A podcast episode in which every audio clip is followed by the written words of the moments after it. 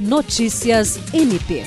O Procurador-Geral de Justiça do Ministério Público do Estado do Acre, Danilo Lovisaro do Nascimento, acompanhado do diretor de Finanças, Gel Campelo, foi recebido pelo novo presidente do Tribunal de Contas do Acre, conselheiro Ribamar Trindade, eleito em dezembro do ano passado para o biênio 2023-2024.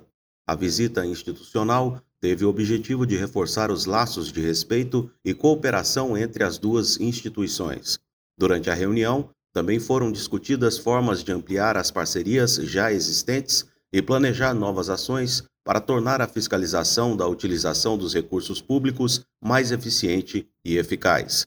William Crespo, para a Agência de Notícias do Ministério Público do Estado do Acre.